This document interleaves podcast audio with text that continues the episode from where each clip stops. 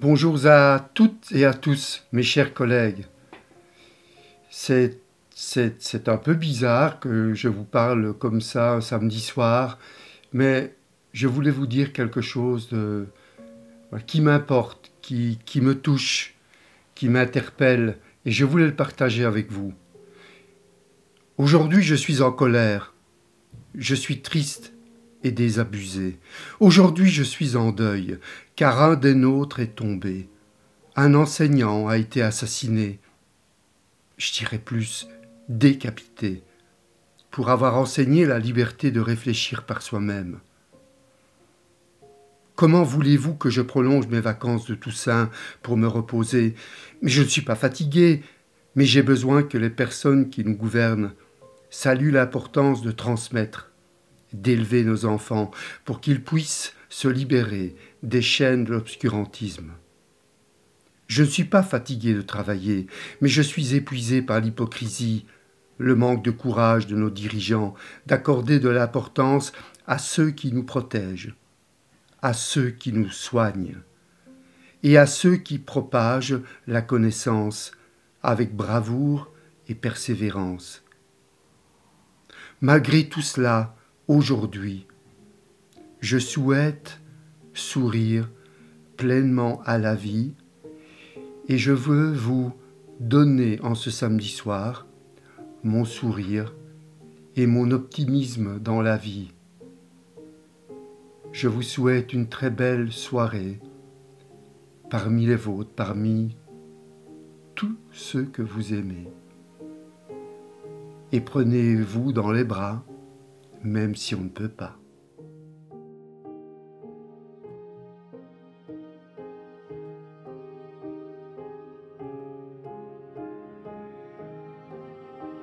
Lorsque le silence se fait, c'est alors qu'on entend chaque son, en son essence. Apprenons donc à ne pas nous étourdir de paroles vaines à longueur de jour, à ne pas céder au bruit du monde. Apprenons à entendre la basse continue ponctuant le chant natif qui est en nous, qui gît au tréfonds de l'âme. Savoir qu'on a une âme c'est porter une attention éveillée aux trésors qui peuvent s'offrir dans la grisaille des jours. François Cheng, tiré de L'âme aux éditions Albin Michel 2016.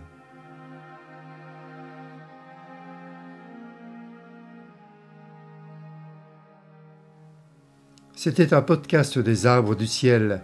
Je suis Daniel et je vous remercie de tout cœur de m'avoir écouté. À bientôt, ciao ciao, arrivederci, bye bye.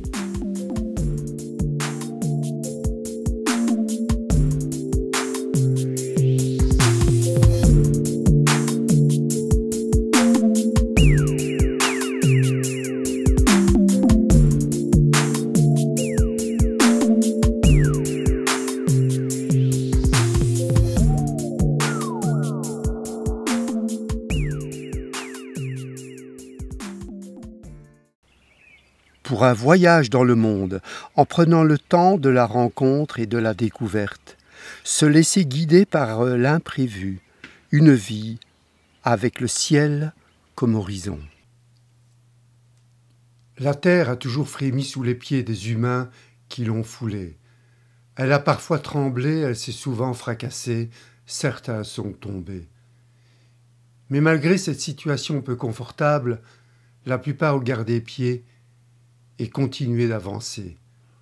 Aujourd'hui la terre frémit encore, c'est tout aussi inconfortable, tout aussi perturbant, mais nous ne sommes pas sans ressources. Bonjour, je suis Daniel Beniro des podcasts Les arbres du ciel. Je viens de vous lire l'introduction du livre de Fabrice Midal Tu ne perds pas pied, c'est la terre qui tremble, c'était le premier chapitre, et son livre est intitulé Comment rester serein quand tout s'effondre.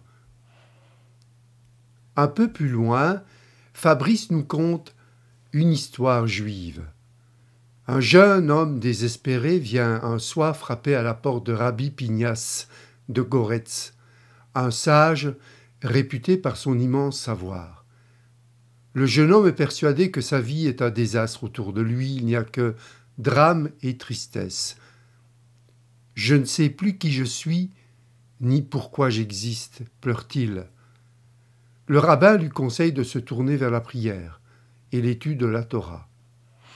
Le jeune homme s'en va et revient quelques semaines plus tard.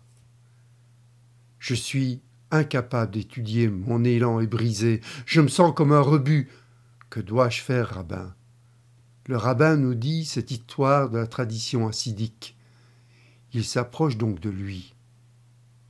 Il le regarde au fond des yeux et lui confie qu'il a lui-même connu, il y a des années, la même situation.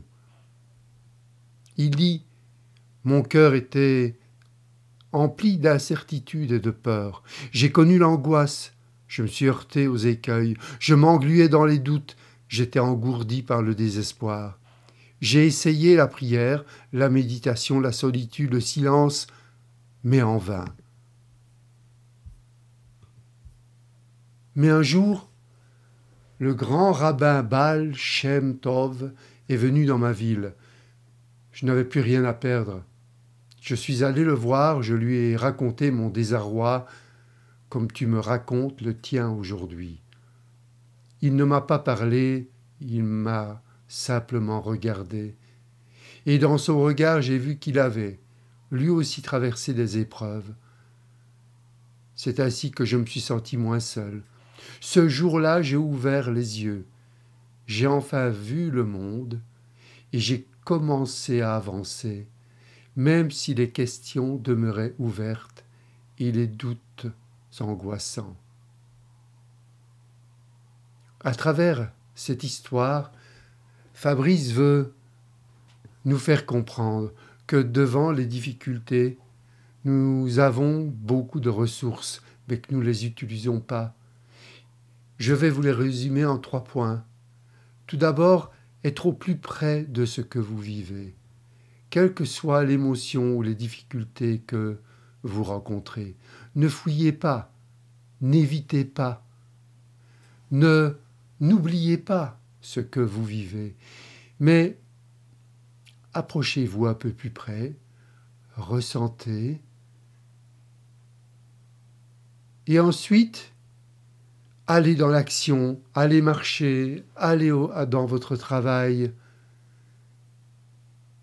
Et puis peut-être qu'un moment, après cette écoute profonde, un sens, comme une petite cloche, viendra éveiller votre conscience et vous trouverez certainement une solution pour vous mettre dans l'action.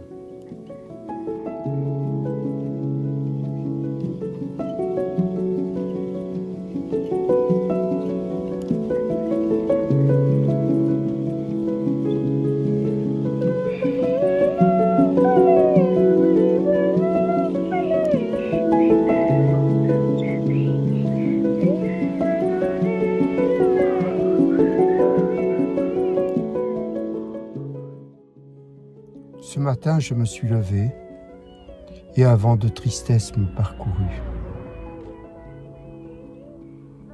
Ce matin, je me suis levé et j'ai marché dans ma tristesse. Peu après, en fin de matinée, j'ai couru avec ma tristesse. Sans pourquoi, sans victime. J'ai couru. J'ai senti cette énergie. Puis, je me suis arrêté près d'un saule qui se dandinait près d'une petite rivière.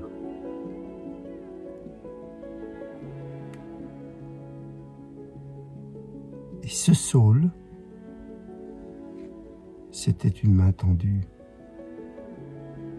Ce saule, c'est sur moi, sans un mot, sans pourquoi. Cette main s'est posée sur mon épaule.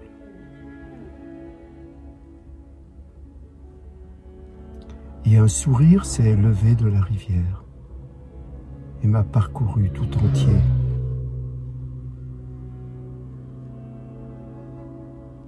Je suis reparti et j'ai couru avec ce sourire, avec cette rivière, avec ce saule, sans pourquoi, sans victime.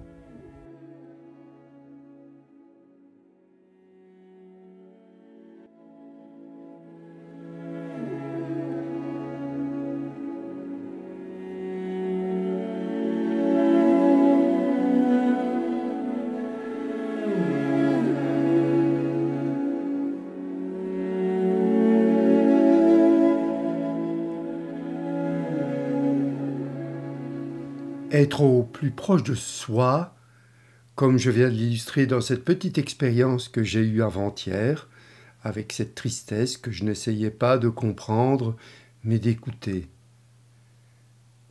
Malcolm de Chazal a, produit un poème vraiment magnifique et tellement simple. Le plus court chemin de nous-mêmes à nous-mêmes est l'univers. Dans cette ouverture infinie, rien de surajouté, rien de parasité. Si vous suivez une pensée jusqu'au bout, vous trouverez alors le silence. Un nouveau départ se produit alors. La pensée qui naît de ce silence n'est plus mue par le désir. Elle émerge d'une eau qui n'est plus encombrée par le souvenir.